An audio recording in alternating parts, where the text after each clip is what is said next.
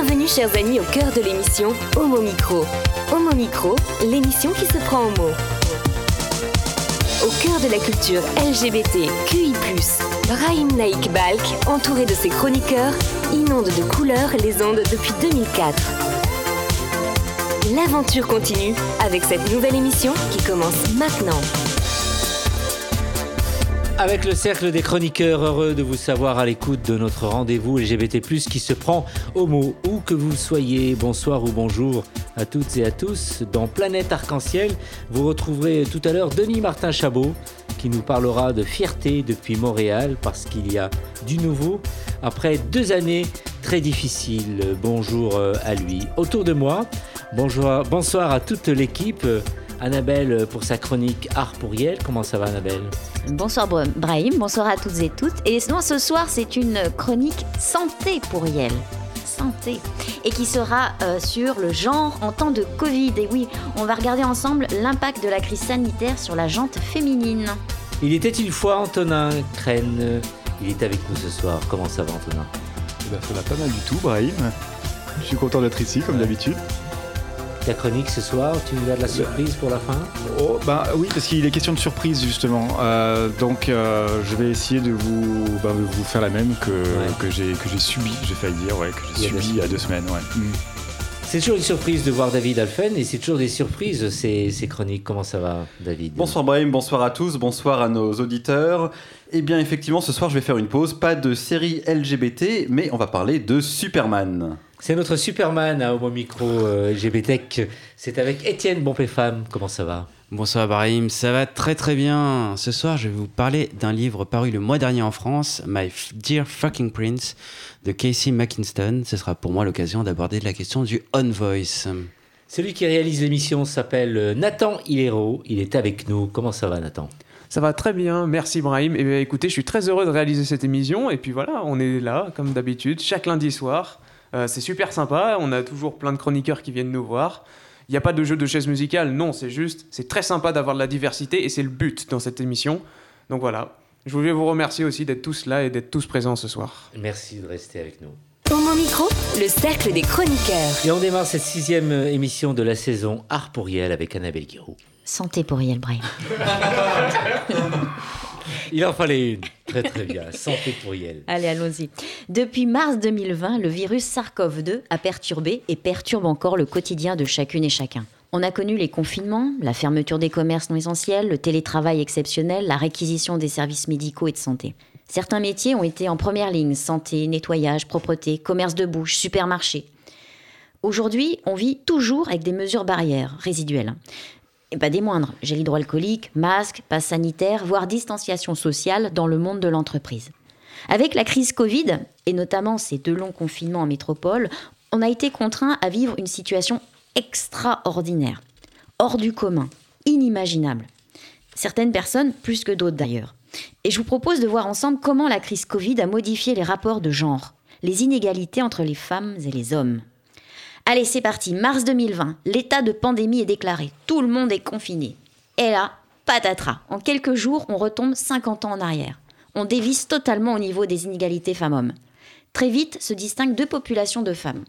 Il y a celles qui ont été contraintes de réduire leur temps de travail, voire sacrifier leur vie professionnelle pour faire face aux tâches ménagères et gérer l'éducation des enfants.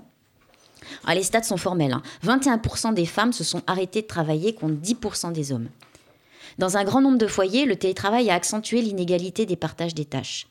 40% des femmes ont consacré plus de 4h30 par jour à ces tâches. Les hommes, moitié moins.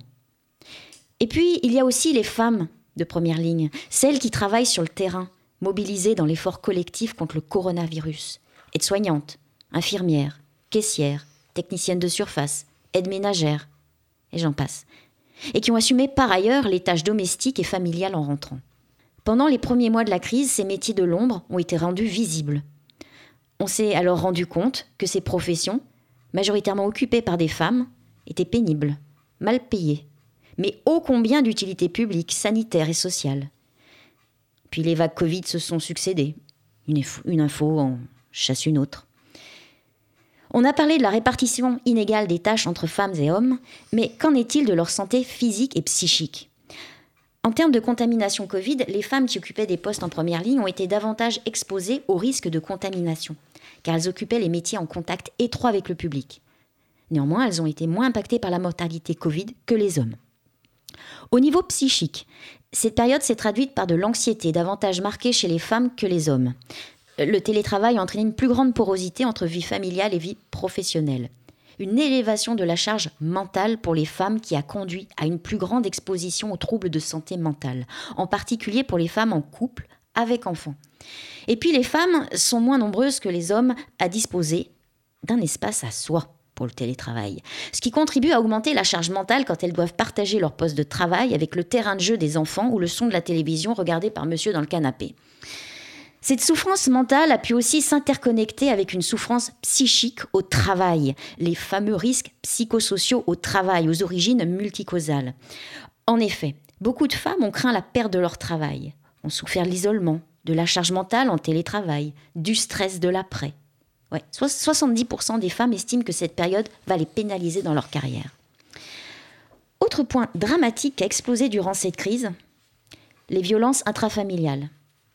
Pendant le premier confinement, les interventions des forces de l'ordre à domicile dans la sphère familiale ont augmenté de 42% par rapport à la même période en 2019. Le 3919 a enregistré 52 000 appels entrant en avril et mai 2020, soit plus que pendant l'année 2019 tout entière. Pendant le second confinement, la plateforme arrêtonslesviolences.gouv.fr a enregistré une hausse des signalements de 60%, contre 40% pendant le premier confinement. Les violences faites aux femmes, un fléau qui touche toutes les classes sociales, rappelons-le. Quant à la visibilité des femmes sachantes, euh, la représentativité des femmes sachantes dans les médias, euh, on en parle Quatre unes de journaux sur cinq avec des hommes. Trois quarts des tribunes signées par des hommes. La crise sanitaire a exacerbé les inégalités femmes-hommes au plus haut également.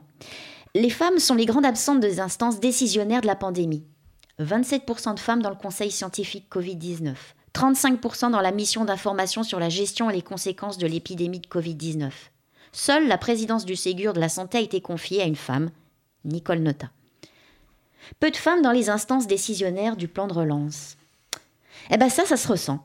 Ce plan a pris en compte la population dans son ensemble, a favorisé l'essor de métiers majoritairement masculins dans l'informatique.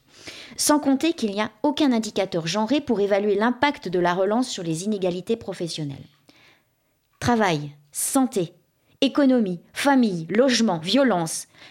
Les effets de stéréotypes de genre se sont nichés partout et dans toutes les classes sociales.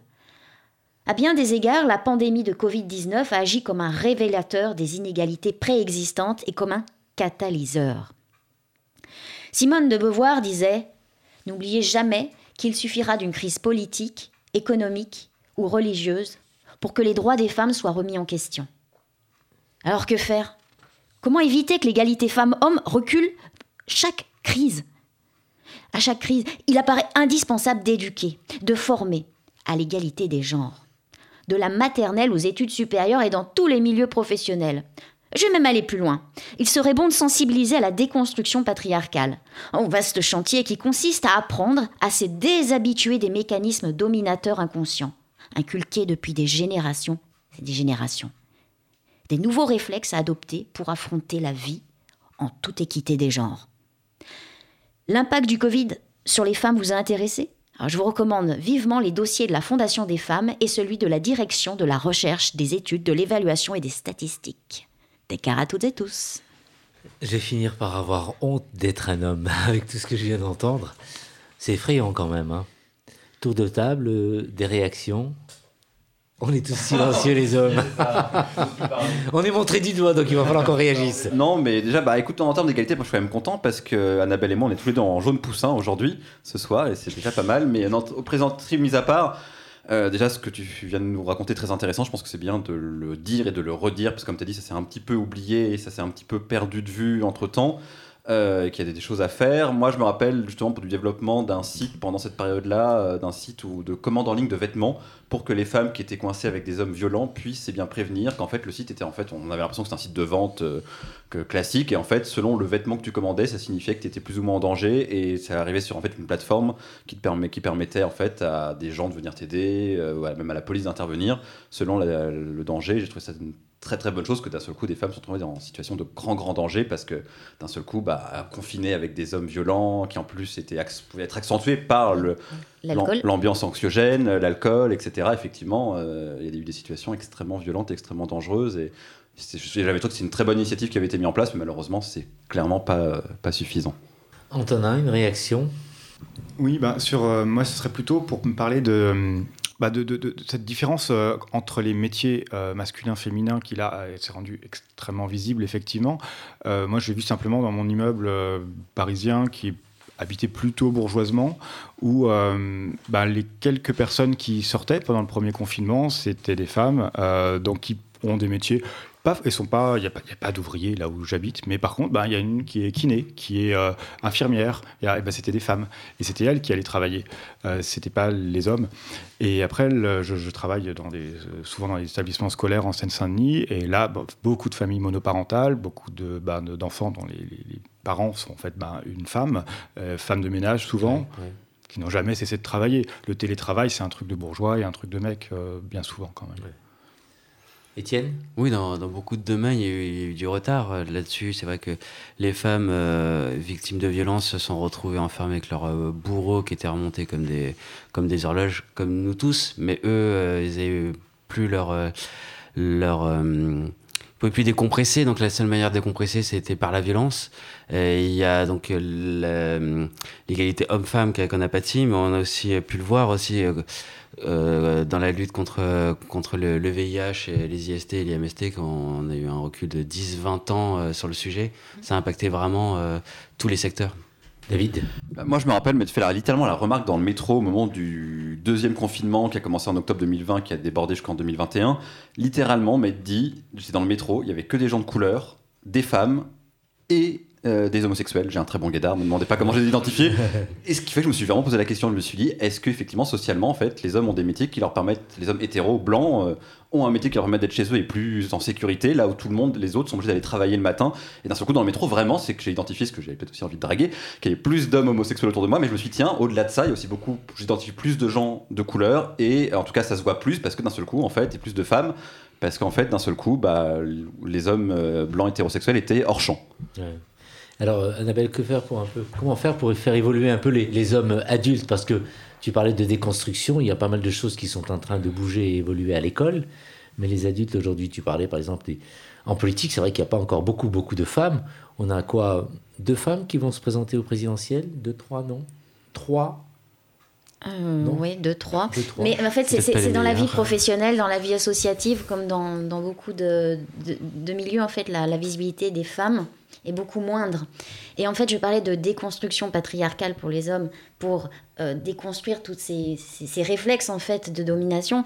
Mais il y a aussi toute la déconstruction d'infériorité des femmes. On, a, voilà, on a été élevés pour être euh, derrière, pour être plus, mm. plus faible, en fait, pour voilà, pas être dans la lumière. Et là aussi, il, y a voilà, il faut aussi déconstruire cette, cette, euh, cette pensée-là. Et ça commence dès l'école, dès l'école, et, et, partout, dans tous les milieux. Dans, il, y a, il, devrait y avoir des sensibilisations dans le monde du travail également. Effectivement. Merci en tout cas, euh, Annabelle. Vous écoutez Homo Micro, une émission de et avec Brian Naik Balk. Pour cette première musique, euh, je pense que il y a pas mal de choses qu'on peut se dire, notamment au niveau de la question de genre c'est-à-dire au niveau des femmes et la souffrance qu'elles ont eue durant le Covid, le fait que notamment elles étaient moins payées que les hommes. Et par rapport à ça, euh, je voulais prendre une chanson d'un certain Benjamin Biolay, qui a sorti il n'y a pas très longtemps une chanson qui s'appelait Comment est ta peine Certes, la chanson est plutôt entraînante, mais ça décrit très bien, on va dire, le quotidien aussi des femmes, et c'est quelque chose qui est assez, on va dire, euh, touchant pour beaucoup de, pour beaucoup de femmes. il y a encore beaucoup de femmes aujourd'hui qui euh, l'écoutent. D'ailleurs, moi, je l'écoute toujours parce que c'est intéressant. Donc, du coup, on va écouter cette magnifique chanson de Benjamin Biolay, Comment est ta peine?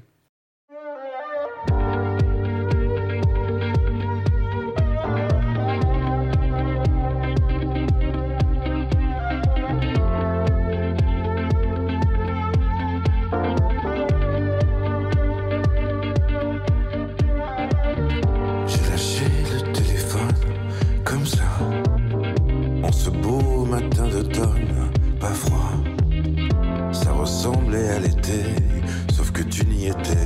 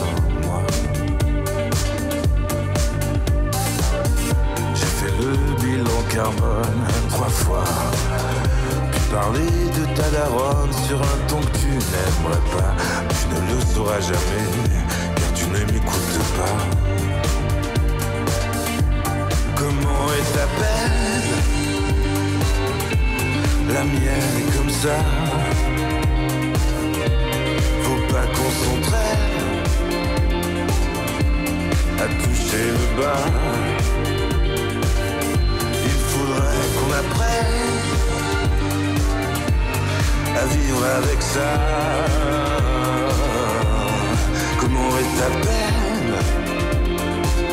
la mienne s'en vient, s'en va. La mienne s'en vient, s'en va.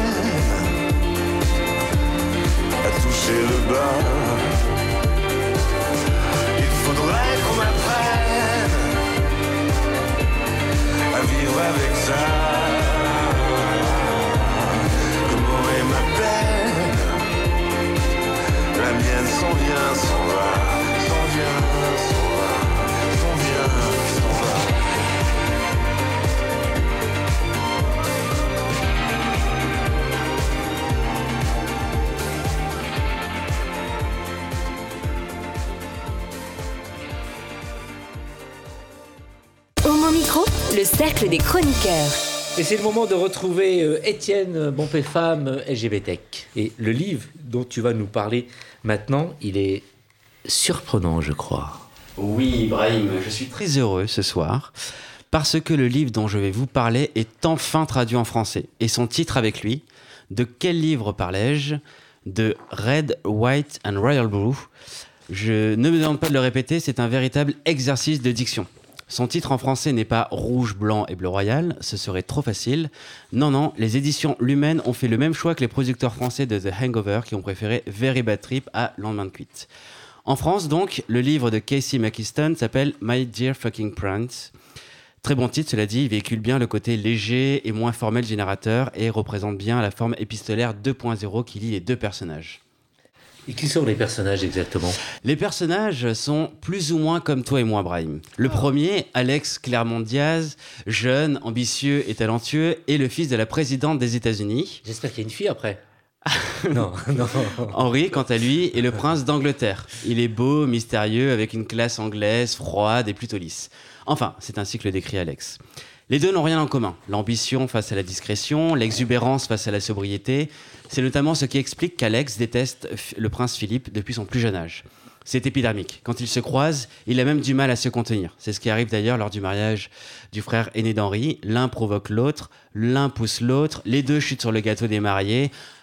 En soi, c'est déjà grave, ça ne se fait pas. Quand le gâteau coûte 70 000 euros, ça se complexifie. Quand en plus il s'agit d'un mariage princier, grincement de dents. Donc, crise diplomatique, sommet en haut lieu avec les grands responsables de la Maison Blanche et de Buckingham Palace. Vous imaginez déjà les missiles nucléaires lancés pour ce fucking gâteau de mariage. Non, non, non, non, éteignez les rampes de relancement. Un plan d'action est établi et imposé aux deux sacripants. Faire croire au monde médiatique principalement que les deux sont les meilleurs amis du monde. Pour cela, les deux pires ennemis vont devoir apprendre tout de l'autre, se voir régulièrement, s'enlacer et sourire devant les caméras et appareils photo. C'est le point de départ d'une fausse bromance qui va en devenir une vraie, puis, vous vous en doutez, virer à la romance sur fond d'incidents diplomatiques, réélection américaine et buzz diplomatique et médiatique. Parce que, bien sûr, vous ne vous en doutiez pas, mais le prince est... Ouh, gay. Tu m'as l'air très sarcastique en fait ce soir, euh, Étienne. Tu l'as aimé vraiment ce, ce livre? Tricky question, my dear fucking Brahim. Oui, j'ai beaucoup aimé les 100 premières pages sur fond de politique américaine parce que Madame la Présidente se représente. On a donc droit aux primaires électorales, puis carrément aux élections présidentielles. Et franchement, quand les élections françaises sont un jeu de dames, les américaines, c'est carrément les échecs. Alors, au début, c'est sympa, tu as cette romance, de l'humour, des personnages hauts en couleur et un contexte qui te donne l'impression d'être carrément intelligent. À cela s'ajoute un jeu avec les réseaux sociaux que je trouve plutôt original. Avec tout ça, et ce jusqu'à la moitié, cette histoire m'a happé. Je voulais en savoir plus sur les deux héros à la Shakespeare qui ne peuvent s'aimer et qui pourtant... Mais vers le deuxième tiers, le livre tourne selon moi à la romance Disney, avec ses intrigues cousues de fil blanc. J'ai tellement tout vu arriver que j'ai fini par m'ennuyer et me lasser. Les bons sentiments sont tellement sirupeux que j'ai fini en crise d'hyperglycémie. Alors pourquoi tu nous en parles? Parce que c'est clairement une des romances MM, gay pour les non-initiés, les plus populaires de ces derniers mois. Autant vous dire que sur lgbtech.fr, mon site de conseil de livres, c'est le livre qui draine la moitié de mon trafic. Il, avait, il y avait une demande pour cette romance, alors je l'offre à nos auditeurs. L'autre raison pour laquelle je voulais vous en parler, c'est pour aborder la question du on voice. C'est un trending pic, un trending topic qui est apparu début 2020 sur Twitter, au moment où je lisais ce livre. Un peu à la suite de ce qu'il se passe au cinéma, où les personnages LGBTQI+, ont tendance à être joués par des acteurs hétérosexuels. Là, il s'agissait dénoncer l'appropriation sexuelle et d'inviter à promouvoir les œuvres LGBTQI+, écrites par des auteurs concernés. Un livre gay par un gay, un livre lesbien par une lesbienne, un livre de la question transgenre à un ou une autrice transgenre, etc. Ce livre est bien écrit par une autrice LGBT. Elle est bi, mais elle n'est pas gay. Alors que le Simon de Becky Albatali, bi aussi, fonctionne bien car il s'agit d'un personnage adolescent et vierge, ici j'ai l'impression de passer complètement à côté de l'histoire. Parce que même si l'univers dans lequel vous évoluez est très tolérant, la question gay, pour tout jeune gay, est une question. Adolescents, nous avons tous peur d'être différents et cette différence marque, nous forme, nous déforme.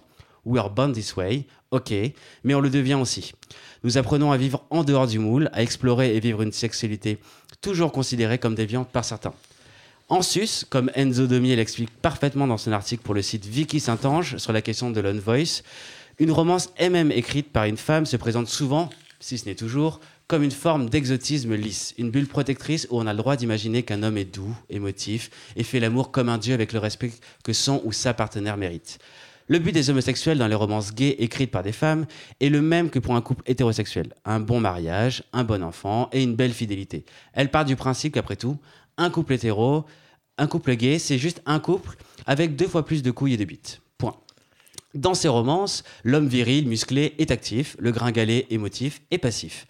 Une bite entre dans un cul comme dans un, supermarché, pas besoin de gel ou de cracher, pas de douleur quand on entre la première fois. En somme, un cul n'est qu'une chatte un peu plus poilue. C'est tout un ensemble de tropes au service d'un exotisme voyeur qui vole la vedette des livres écrits par des auteurs directement concernés par le sujet.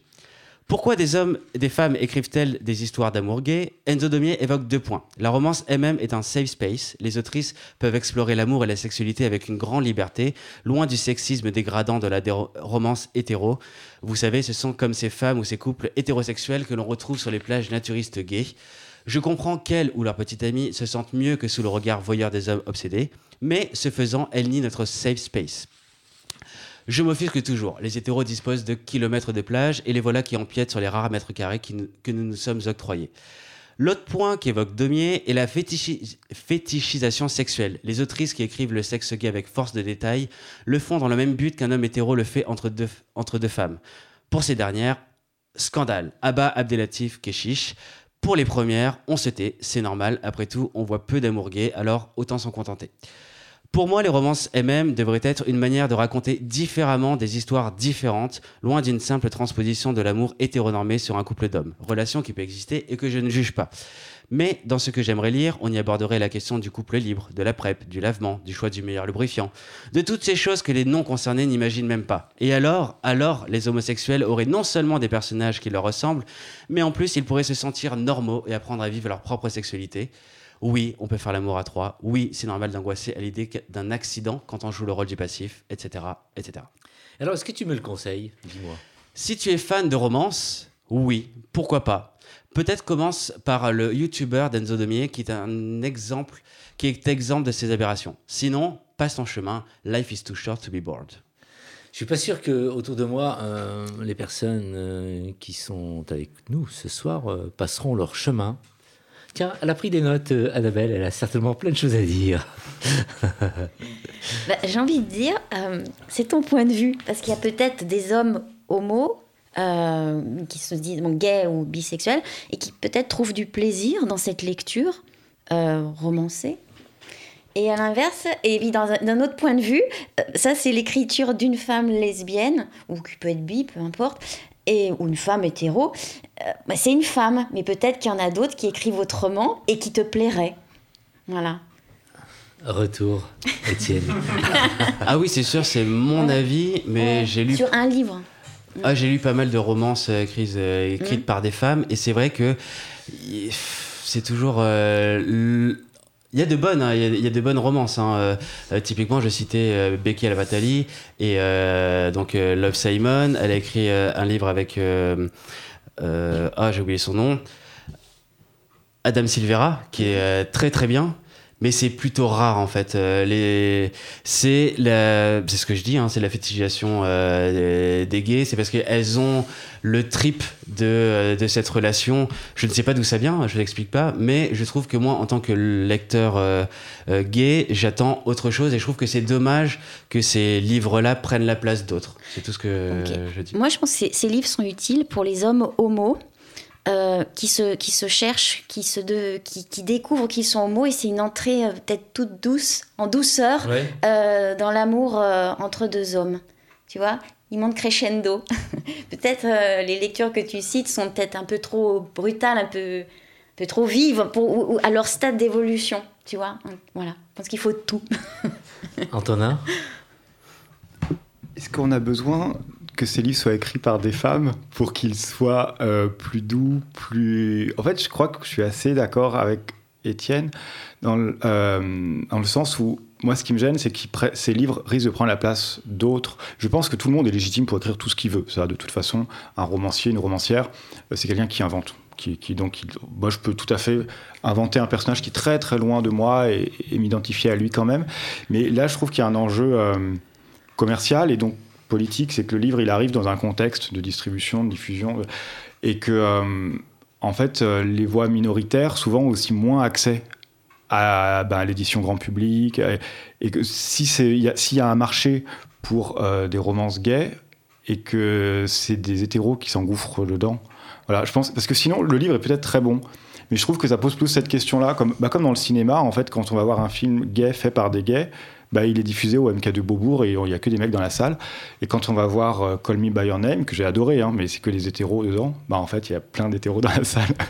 et donc, voilà, il y, a- un truc qui me gêne, plutôt dans le contexte de comment on met ça entre les mains du public. euh, plutôt que dans le texte intrinsèque, qui en fait tout le monde a le droit d'écrire ce qu'il veut. Je peux faire une romance lesbienne si, si je veux, mais voilà.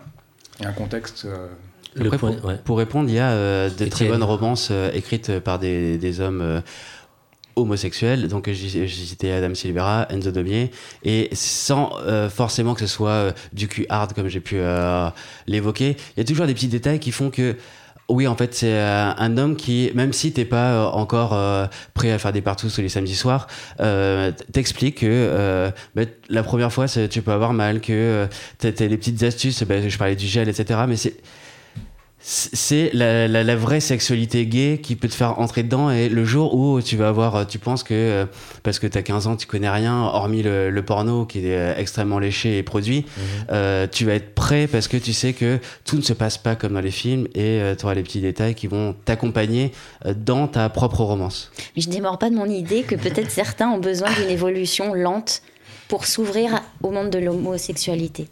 Je- ouais. Je sais pas si on est là en pleine dichotomie, euh, David, dichotomie genrée autour de cette table ce soir, parce qu'en tout cas c'est un débat très assez passionnant. Moi justement j'ai été élevé par ma grand-mère et par ma mère, et je rejoins plutôt ce que dit Annabelle, c'est-à-dire que pour moi, et bah, c'est ma phrase préférée que je répéterai toutes les semaines s'il faut, mais c'est il faut de la diversité dans la diversité. Donc je pense que quelque part, euh, je me fais un peu la Suisse, mais que vous avez aussi tous les deux raison, c'est-à-dire je pense qu'il faut de la romance pour certains, et quelque chose d'un peut-être plus hétéronormé, de plus doux peut-être, mais qu'il faut aussi des choses plus dures. Moi je sais que certaines personnes dans les séries télé, quand elles regardent Queer as Folk, trouvent ça beaucoup trop sexué et sexuel, et justement là on a le lubrifiant, on a les préservatifs, on a les partous, et ils disent bah non moi je me reconnais pas, moi j'ai préféré justement un Love Simon ou un Love Victor, beaucoup plus doux, et je pense simplement qu'il faut les deux, parce que comme chez euh, les hétérosexuels, il y a autant de diversité chez les homosexuels. Donc euh, voilà.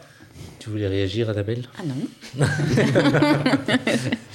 Bien, qu'est-ce que tu pouvais ajouter, Étienne, avec tout ce que tu viens d'entendre? bah, je crois qu'on a tout dit Je voudrais Antonin. ajouter quand même quelque chose. Euh, Il y, a- il y a vraiment deux questions entre ben, montrer une sexualité réaliste qui peut être un petit peu perturbante quand on est un lecteur de 15 ans et la romance, ça c'est un débat. Après, il y a écrire un livre quand on est soi-même une personne concernée, donc euh, un gay ou pas. C'est un autre discours, à mon avis. Enfin, c'est vraiment deux débats différents. Et, euh, et là, je crois qu'on a un tout petit peu confondus quand même, parce que finalement, euh, on pourrait faire une romance euh, bah, très, bah, très romantique, justement, et sans aucun détail euh, sexuel qui pourrait effaroucher un très jeune lecteur, écrite par un gay. Ouais. On va laisser parler le, le plus jeune de la bande. Il, il a certainement de- des choses à dire, euh, Nathan. Euh, C'est-à-dire, par rapport au fait de tout ce qu'on vient d'entendre là, effectivement. oh, c'est compliqué. Euh, par où commencer déjà? Euh, Oui. Tu Alors, si, répondre, si, si, si, si, si, c'est bon, j'ai trouvé mon axe. Euh, Ah, déjà, ton axe, par en plus, rapport ça va au- intéresser les gays, ça. Non, non. si tu as trouvé ton axe, ça va intéresser les gays. Non. Non, non, non, en vrai, c'est pas ça. En fait, mon... là, actuellement, j'étais en train de réfléchir à. J'étais justement en train de réfléchir à. Enfin, l'endroit où je voulais commencer exactement. Et au fait, il y a eu un point aussi qui m'a rappelé que oui, c'est compliqué actuellement de euh, faire du cinéma gay ou alors LGBT en général euh, et de le promouvoir. Surtout la partie promotion. euh, pourquoi? Parce que, actuellement, euh, ceux qui dirigent encore les majors et les grosses compagnies de films sont principalement des hommes qui sont donc hétéros et qui sont très religieux. Donc principalement, forcément, ils passent par la religion d'abord. Autrement dit, c'est un homme et une femme.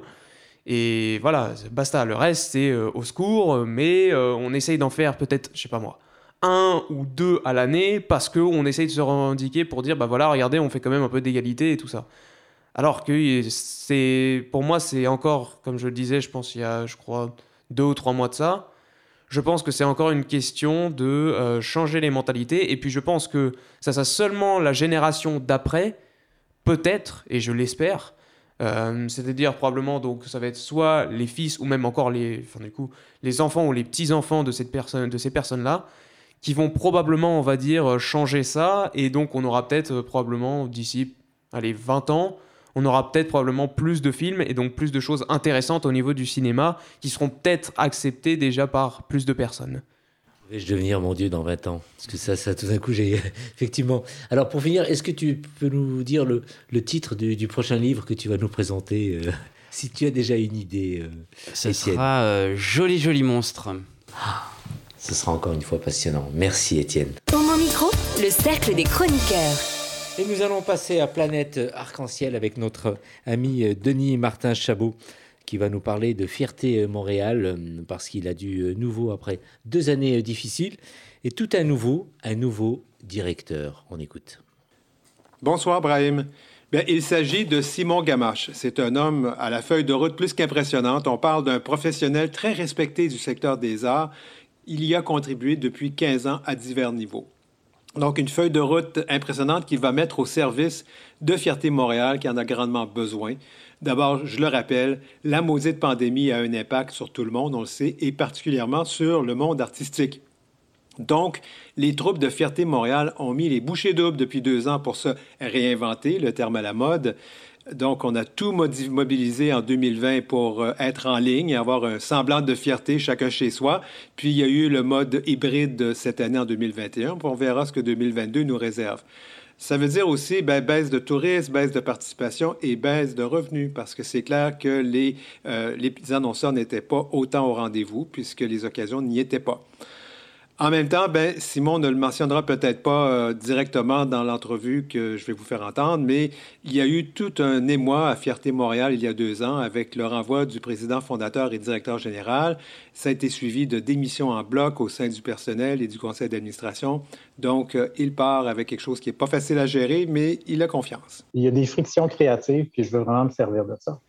Mais moi, ce que j'ai aimé dans le processus d'entrevue avec le CA, puis après ça, ben, en rencontrant les employés, c'est que les gens sont mobilisés. Tu sais, ils croient, ils croient, ils croient à l'organisation, puis ils veulent vraiment aller de l'avant. Oui, ça a été dur. Tu sais, on a passé un bout de dur l'été dernier, Euh, mais les gens veulent vraiment avancer. Euh, on n'est pas en train d'oublier le passé, c'est pas ça du tout. Les défis se multiplient. Plusieurs fiertés du monde ont été confrontées à l'émergence de toute une diversité des orientations sexuelles et d'affirmations de genre. Une diversité qu'on doit le dire, qui a toujours existé, mais qui s'affirme désormais et réclame sa place au soleil au sein du mouvement des fiertés. Cette dynamique existe bel et bien au sein de Fierté Montréal et Simon Gamache en est conscient. Il préconise donc une approche de gros bon sens. Sais, moi, dans mon, dans mon parcours depuis une dizaine d'années, euh, de- comme, en tant que gestionnaire, toutes les questions d'équité, diversité et inclusion sont devenues extrêmement importantes dans ma carrière. J'ai passé une bonne partie de ma carrière à l'extérieur du Québec, donc ailleurs dans le Canada anglais. Donc, comme gestionnaire, j'ai développé des outils par rapport à ça, comment aller à la rencontre. Et souvent, on parle d'abord de diversité, puis c'est fondamental, mais il ne faut pas oublier l'inclusion. L'inclusion, c'est s'assurer, si on a des voix diverses, s'assurer que ces personnes-là sont incluses dans les conversations, qu'on inclut leurs perspectives. Donc, elles se sentent confortables, à l'aise de participer à la conversation.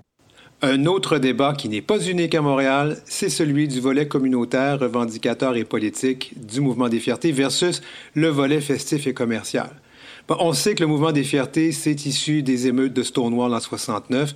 L'année suivante, en 70, il y avait eu la première Pride du monde qui était à Chicago, suivie par celle de San Francisco. Et puis, le 28 juin 70, c'était à New York. Donc, l'origine du mouvement, on le sait, est politique, revendicateur et communautaire. Mais en même temps, comme bien des choses, nerf de la guerre pour ce mouvement, ben, c'est le financement.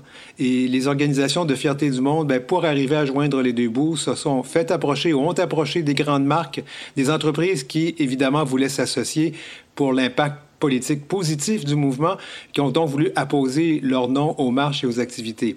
Alors vient avec ça l'aspect commercial. Et on le sait, ben, dans les mouvements des fiertés, il y a des gens qui disent que le message des fiertés risque d'être dilué par ce, euh, cet aspect commercial. Un débat donc qui n'est pas prêt de se terminer. Homo Micro, le cercle des chroniqueurs. Et on poursuit avec euh, David. Tu avais euh, prévu de nous parler euh, série LGBT avec la série musicale Glee, mais l'annonce du coming out bisexuel du fils de Superman Lois Lane dans un comics qui sortira le mois prochain a changé tous tes plans, n'est-ce pas? Alors, est-ce que tu peux nous rappeler euh, en détail ce qui vient de se passer cette semaine dans le monde du comics, euh, David? Eh bien oui, Brahim, c'était à la une du New York Times aux 20h de M6 et de TF1. Superman fait son coming out bisexuel. Enfin, pas tout à fait. Certains journalistes n'ont pas très bien fait leur job. On ne parle pas de Superman, de Clark Kent, mais de son fils, John Kent Jr. Et oui, DC Comics, les éditeurs derrière Batman, Superman et Wonder Woman, ont dévoilé le jour du Coming Out Day, le 11 octobre dernier, des visuels et des pages de bande dessinée où l'on pouvait voir John Kent, le fils de Superman et Lois Lane, embrasser un autre garçon, Jay Nakamura, jeune reporter d'origine japonaise. Ce numéro événement de Superman sortira aux États-Unis le 9 novembre prochain.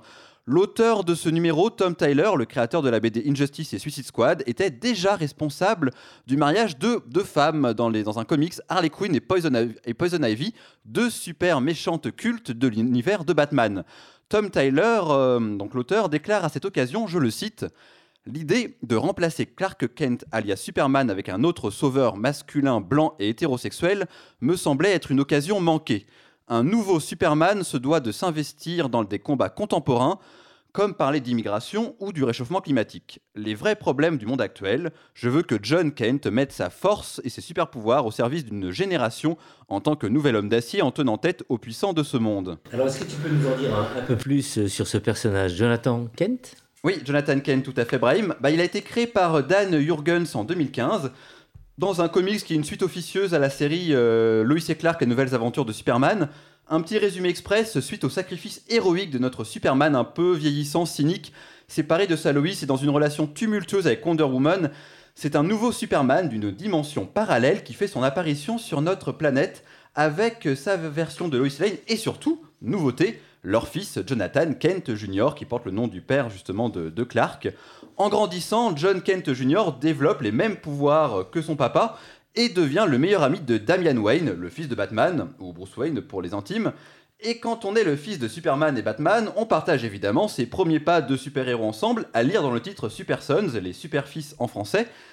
Mais suite à un voyage dans un autre monde où le temps passe plus vite, John Kent revient et en quelques mois, l'enfant de 10 ans est devenu un jeune homme plus mature, plus fort et prêt à rencontrer l'amour et à assumer sa sexualité. Alors, quelles ont été les, les réactions des lecteurs? Je crois qu'un ancien interprète de Superman à la télévision a fait également euh, quelques commentaires à ce sujet, David. Et oui, Brahim, les geeks et les nerds aussi sont homophobes. Malgré des bandes dessinées qui parlent souvent de lutte contre l'oppression des plus vulnérables, de justice sociale depuis eh bien 1938, le jeune geek, mec hétéro moyen, veut juste devenir fort et musclé comme Superman et se pécho une bonasse de journaliste comme Lois Lane. Donc quand on leur parle d'un Superman bisexuel, voilà ce que ça donne. Quelques remarques récupérées sur Twitter. Superman devient un super bi, c'est quoi ça? Vous avez ruiné Superman, ne touchez pas à Spider-Man. Le lobby woke a encore gagné. Pourquoi changer euh, la sexualité d'un personnage après 90 ans d'existence? Bon, bah pour ce dernier tweet, c'est loupé parce qu'encore une fois, ce n'est pas Clark Kent qui fait son coming out, mais son fils qui est bi. Je vous épargne d'autres tweets violemment homophobes qui, je pense, n'ont pas leur place sur cette antenne. Suite à ça, Hugo Décrypte, le journaliste génial des 15-30 ans sur Instagram, avait fait un sondage. Les comics ont-ils un rôle à jouer dans les représentations des LGBT Oui, à 79%, donc un résultat très positif, surtout sur des milliers de sondés. Le titre d'ailleurs, le comics qui va sortir, est déjà en rupture de stock alors qu'il n'est même pas encore sorti. Malgré ça, les auteurs de la BD à venir se sont fait insulter sur les réseaux sociaux, même des auteurs qui n'ont même rien à voir d'ailleurs, hein, des gens qui travaillent chez Marvel ont su des tweets euh, insultants. euh, c'est pour vous dire. Euh, en, tant que, lecteur, d'ailleurs, moi j'attends aussi avec impatience la réaction fictive des parents de, de, Louis et Clark, hein, savoir comment ils vont réagir au coming out de leur fils. Cas intéressant, effectivement, Brahim, Dean Kane, le Superman de Louis et Clark, la série des années 90, j'en parlais, parlais plus haut, diffusée sur M6, s'est beaucoup exprimé sur la question. Et Dean Kane, soyez attentifs, c'est un cas compliqué. Anti-avortement, ultra pro Donald Trump, mais aussi star Hollywood, il navigue entre deux mondes, cultive l'ambiguïté de ses idées politiques. On ne, on ne saurait dire, face à ces déclarations confuses, si c'était un homophobe qui fait dans le politiquement correct ou un allié perdu dans des engagements politiques d'extrême droite peu LGBT-friendly. Il ne trouve pas la démarche des auteurs de DC Comics courageuse, il la trouve datée. Dean Kane pense qu'il faudrait s'occuper de d'autres problèmes plus graves, bon, pourquoi pas, que les questions LGBT seraient réglées, ah bon? Le comédien met aussi en avant le fait qu'il a interprété à la télévision, ce qui est vrai, le père de Supergirl et de sa sœur lesbienne, qu'un Robin, l'acolyte de Batman, a déjà fait son coming out il y a quelques mois. Pour lui donc, il n'y a pas d'événement ici avec Superman. Il dit qu'on ferait mieux d'aller sauver les LGBT en danger au Moyen-Orient. Bon, en même temps, c'est pas faux, mais c'est quoi le rapport? Euh, Dean Kane continue, ça ne sert à rien de parler par exemple de féminisme ou de prôner des mouvements LGBT. Sa Loïs dans Loïs et Clark était forte et intelligente sans qu'on ait besoin d'en faire des caisses, sans que la mettre en avant comme une femme forte ne soit un argument de vente. Loïs était forte, sensible et intelligente, point barre. Il ajoute que la production de l'époque ne cherchait pas à attirer les spectateurs en faisant du marketing woke. Pas de pink washing comme disent les Américains. En soit, c'est pas faux non plus. Et en même temps, pour euh, l'éditeur DC Comics, un Superman bisexuel, eh bien, c'est pas tant du marketing efficace qu'une vraie prise de risque financière. Peut-être que certaines personnes vont arrêter de lire les titres Superman par gêne, peut-être d'avoir un titre Superman qui traîne sur un meuble, que les parents disent Ah, mais c'est le fameux Superman bisexuel. Donc, c'est pas évident. Donc, chez Dean Kane, tout n'est peut-être pas à jeter, mais il faut rappeler que le comédien n'est pas contre l'interdiction des thérapies de conversion, pas tout à fait pour l'adoption des couples du même sexe, et participe à des meetings de mouvements douteux et surtout haineux envers la communauté LGBT. Et cerise sur le gâteau, il pose sur les réseaux sociaux très souvent avec des casquettes pro-Trump, Make America Great Again.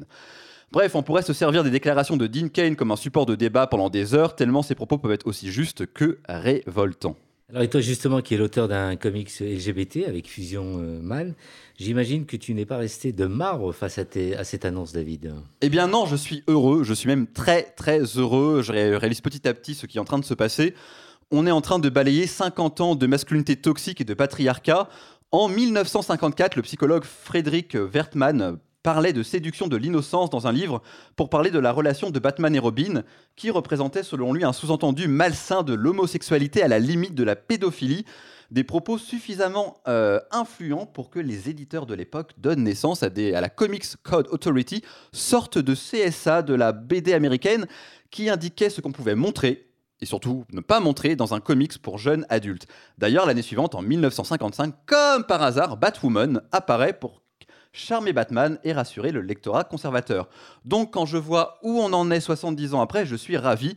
J'avais tweeté en plus souvent les auteurs de DC Comics euh, ces dernières années, depuis l'apparition de Jonathan Kent justement, pour aller dans le sens d'une sexualité queer pour le personnage. Je suis en plus content parce que Tom Tyler est un auteur très talentueux, donc il est en de très bonnes mains. Et moi, j'avais inventé Fusion Man pour que les jeunes et moins jeunes se reconnaissent dans un héros qui leur ressemble. Et quoi de mieux que le fils de Superman et Lois Lane, le couple le plus emblématique de la bande dessinée américaine, pour envoyer un message de tolérance universelle d'une force sans précédent.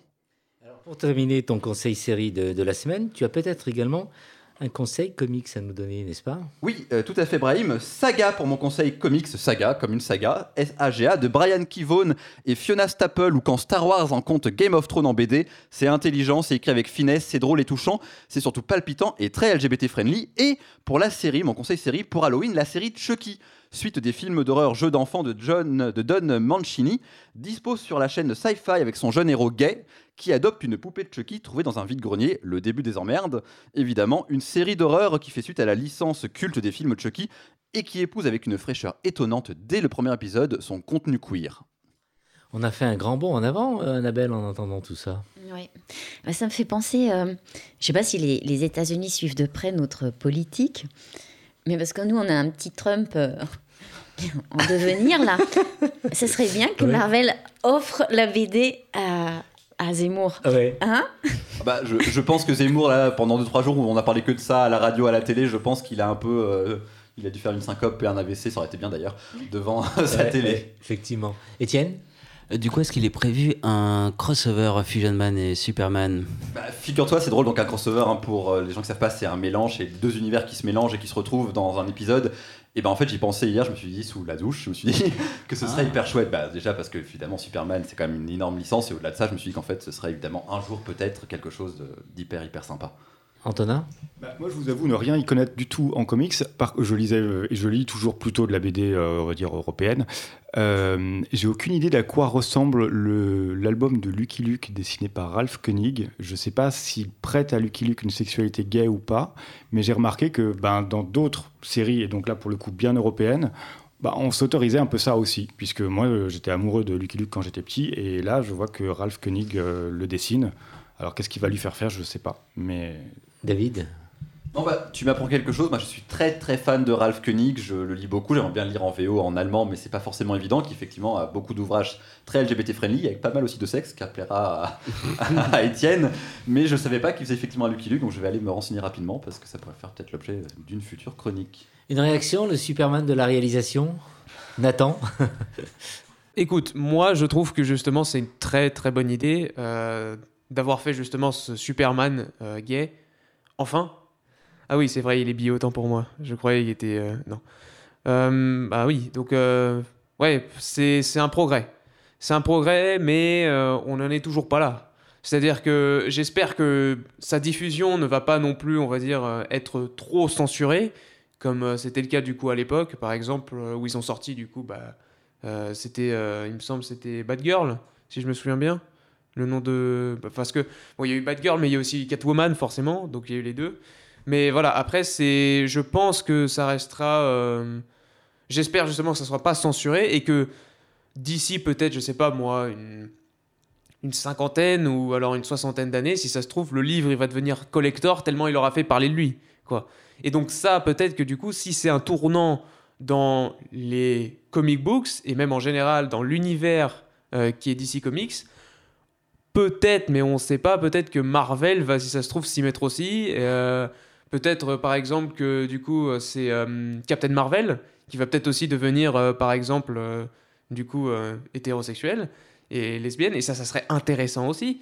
Parce que du coup, au final, on aurait à la fois un crossover masculin, peut-être du côté de du côté du coup de DC Comics, mais on aurait aussi l'équivalent féminin chez Marvel, donc du coup forcément les lecteurs ils seraient très contents, et puis au moins on, va faire peut-être progresser pas mal de choses, et peut-être c'est suite à peut-être cette euh, du coup cette euh, ce- cette publication qu'il y aura probablement on va dire un mouvement et qui va forcer on va dire euh, les auteurs à écrire de plus en plus ce genre de comics qui pourra peut-être ensuite le rendre tellement populaire qu'il sera banalisé et qui va peut-être au final, on va dire, banaliser l'effet LGBT, qui sera peut-être très intéressant, probablement.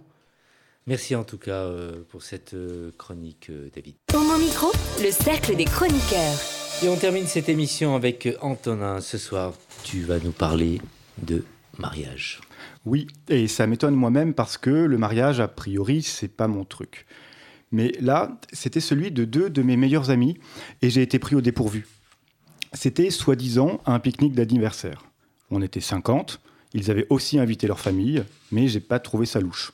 Jusqu'au moment où ils ont fait ce petit discours. En fait, on vous l'avait pas dit, mais aujourd'hui, c'est pas un anniversaire, c'est notre mariage. Alors hop, on a remballé le pique-nique et on a filé à la mairie.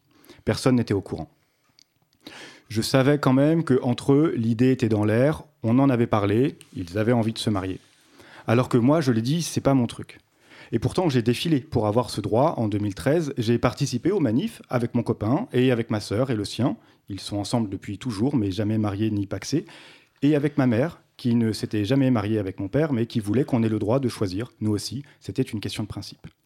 Je veux avoir le droit de me marier, comme je veux avoir celui de m'acheter une télé, de passer le permis de conduire, de porter un costume avec une cravate, de venir tous les jours au bureau à heure fixe, même si tout ça ressemble pour moi au cercle de l'enfer. Je veux avoir le droit d'aller en enfer et celui de courir dans la direction opposée pour sauver ma peau. Je pense à la découverte de mon homosexualité à l'adolescence. J'étais heureux de ce cadeau, de ma douce différence que je n'aurais pas su inventer moi-même. Une fatalité que je chérissais parce qu'elle m'obligeait à m'affirmer. Est-ce que j'aurais osé faire un pas de côté si mon orientation sexuelle ne m'avait pas exclu d'office de l'ordre patriarcal? Ce qui m'inquiète avec le mariage, ce serait d'être logé à la même enseigne que les hétéros, subir la même pression débile à base de quand est-ce que vous vous mariez et que vous faites de beaux petits-enfants. Parmi les clichés sur les homos, par exemple, on nous prête une vie dissolue, hyper sexualisée, où on passerait tous nos week-ends dans des partouzes géantes, et pourtant c'est pas le cas de tout le monde. Et pour ceux qui croient ça, paradoxalement, ça favorise une sorte d'indulgence à notre égard, alors que la moindre aventure extra-conjugale d'un hétéro ressemble à la fin du monde. Notre vie relève de la science-fiction, on est des animaux exotiques, alors on est incompatible avec la norme, et c'est peine perdue, on nous fout la paix. Est-ce qu'on peut toujours voir le verre euh, à moitié plein euh, ou le verre à moitié vide? Oui, bah, ça, ça va être ma façon d'être pessimiste. Mais en fait, j'ai bien conscience que moi, si j'ai la chance de, de- de- de tenir ce discours-là, c'est parce que j'ai pas souffert d'homophobie. Ce dont je parle ici, c'est une projection dans un futur hypothétique. Mais je sais bien que ce phénomène euh, commence à exister dans certains milieux qui se veulent très ouverts, hyper bienveillants. Et j'ai un exemple. Un endroit où les homos sont tellement bien intégrés qu'ils se fondent dans le moule. J'ai rencontré récemment un mec hétéro, issu d'une famille bourgeoise et tradie, qui m'a rapporté cette anecdote. J'ai une sœur trans, elle est féministe et libertaire, polyamoureuse, c'est lui qui parle. Elle a toute la panoplie militante, je suis sûr qu'elle est même végane, très loin de l'éducation qu'on a reçue. Et sa transidentité a été très bien acceptée par ma famille, tellement bien que, pour Noël, mes parents lui ont offert un carré Hermès. J'ai trouvé l'histoire touchante parce que ça signifie que les parents ont bien compris que leur petit garçon était une femme, une vraie femme. Mais ça veut dire aussi que pour eux, la seule façon d'être une femme, c'est d'être une femme comme eux, une bourgeoise avec un carré Hermès. J'ai trouvé ça drôle, mais en même temps dramatique, ce manque d'imagination. T'écoutais tout à l'heure avec passion, tellement que j'en oubliais les, questions. On en arrive donc à cette question. Est-ce qu'on peut toujours voir le, verre euh, à moitié plein ou le verre à moitié vide? Ben, oui, voilà, moi je me permets euh, donc effectivement de, rejeter ce, système-là parce que. Alors bon, je vois des signes qui s'agitent autour de moi, bon, c'est pas grave. Oui, moi, c'est ma façon d'être méfiant parce que aujourd'hui, on voit bien des tas d'homos sont mariés. C'est pas si grave que ça. Les opposants ont bien vu que un couple gay marié qui achète sa maison et sa voiture à crédit, finalement, bah, ça vaut mieux que des agités gauchistes, queer et polyamoureux qui continueront toujours à faire des ordres parce que c'est leur vocation. Pour revenir à mes amis et à leur mariage surprise, je trouve que eux, justement, ils ont réussi à transformer ce rituel normatif en une expérience sur mesure. L'un des deux me disait On a tellement milité pour avoir ce droit qu'on s'est demandé ensuite ce qu'on allait en faire. Il fallait inventer quelque chose. Déjà, leur couple ne se ressemble pas au mien, ni à aucun que je connais. Leur couple, comme aucun couple, ce n'est pas ce truc mièvre et routinier, c'est une création permanente qui s'ajuste à mesure qu'on grandit, qu'on vieillit. Alors pourquoi ne pas aller au bout du projet et inventer un mariage qui soit cool aussi? Ils se sont mariés sans costume, sans solennité, par surprise. Ils ont choisi aussi qui allait le célébrer. Le seul élu de gauche de leur commune, parce qu'il n'était pas question pour eux d'avoir affaire à un hypocrite qui s'opposait à leurs droits il y a quelques années encore, et qui nous fait de grands sourires maintenant qu'il a compris que les PD, les lesbiennes, étaient des électeurs et des contribuables comme les autres. Dans la salle des fêtes, il y avait les deux familles, il y avait aussi des amis, il y avait des ex, et puis des amants, je crois, et puis des amis qui sont peut-être des amants futurs, qui sait. Il y avait moi et mon amoureux, et j'étais très ému, et c'était la première fois que je ne me suis pas emmerdé à un mariage. Et alors, tu déterminé, tu te, marieras- tu ne te marieras jamais Bah, ce qui est très précieux pour moi dans mon, mon amitié avec ces deux garçons, c'est que bah, on se parle de tout beaucoup très souvent et que euh, je m'aperçois que moi qui aime bien être assez radical sur plein de choses, bah, des fois c'est plus compliqué que ça. Ouais. Donc euh, je suis pas toujours, je suis toujours pas prêt, j'ai pas envie, ça n'aurait aucun sens pour moi. Mais je peux comprendre aujourd'hui que d'autres le font et eux le font pour de bonnes raisons. Ils rentrent pas dans le moule en faisant ça. Mais c'est vrai que participer à ce type de mariage, tu as été réticent au départ ou choquant, pas forcément? Bah, c'était une surprise. Ouais. Donc, euh, mais peut-être que s'ils m'avaient envoyé un faire-part six mois avant et qu'ils avaient dit on a loué un château et regarde notre costume, notre costume ça m'aurait un peu déprimé. Ouais. Vous- Comment vous aurez réagi, vous, en ce qui vous concerne, autour de cette table, Étienne? Euh, moi, j'ai déjà vécu ça, mais euh, enfin, le mariage surprise, et euh, c'est un peu difficile de réagir. euh. Moi, tout de suite, je me suis dit, je suis euh, un peu trop. euh, je suis pas assez habillé, donc je fais déjà tâche. Et après, donc, j'ai essayé de me mettre derrière les gens pour pas qu'ils me voient. Mais sinon, c'est surprenant. Bah, là, c'est plus ça, un pique-nique euh, il faisait très Mm. beau, donc euh, bah, il y en avait pas mal qui étaient en short. Ouais. Annabelle Bah Après, le mariage, ça existe. C'est un droit, mais c'est pas, c'est pas, c'est pas une obligation, c'est un, c'est un choix. Et en fait, ce que je comprends, c'est, les- ah, l'image d'épinal qui est derrière, en fait, qui te. Ouais. T'as, t'as envie de dépoussiérer la chose. L'engagement te fait peur? Ah, pas du tout, parce que Mm. euh, moi, ça fait 15 ans que je suis en couple et euh, pour moi, c'est pour la vie. Mais c'est plutôt. euh, le- Il y, a- il y a encore une très grande marge entre bah, on n'avait pas le droit, on a le droit, et puis euh, on sera obligé. Mais j'anticipe déjà ce truc-là, et euh, bah, je me dis que ma mère, elle a eu- il a fallu qu'elle s'affirme pour ne pas se marier, et parce qu'on lui mettait la pression, parce que Ouais. c'était sa génération et qu'elle était hétéro. Je me dis, bah voilà, comme on est, je sens l'époque réactionnaire. euh, je me dis, est-ce qu'on va pas nous dire finalement euh, que le mariage c'est un moyen de filtrer Il y aura les bons homos d'un côté et les mauvais de l'autre?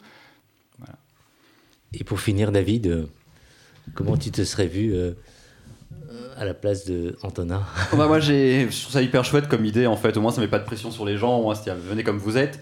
Mais euh, j'ai eu, j'ai à un seul mariage gay qui était un mariage d'ailleurs lesbien. Mais ça m'avait beaucoup ému, beaucoup touché. J'étais très content d'y être. J'y étais avec ma maman qui depuis est décédée. C'était très plaisir de l'avoir dans ce contexte et de partager ce moment. Et je trouve ça hyper important. Enfin, comme tu as dit, c'est bien de se manifester pour le choix de le faire ou de ne pas le faire, mais c'est très important. Après, vous me déprimez tous être en couple depuis 10-15 ans. euh, mon numéro de téléphone, donc si tu es beau et brun, 06 30, voilà.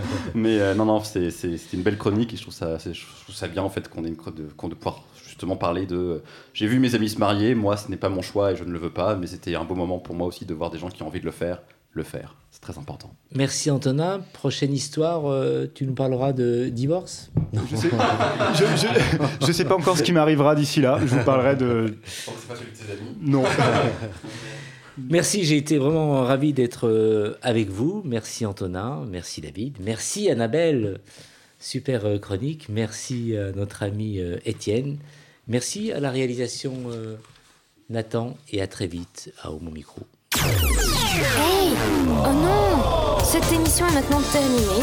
Mais un conseil retrouvez l'ensemble des podcasts d'Homo Micro, l'émission qui se prend au mot, sur toutes les bonnes plateformes de streaming.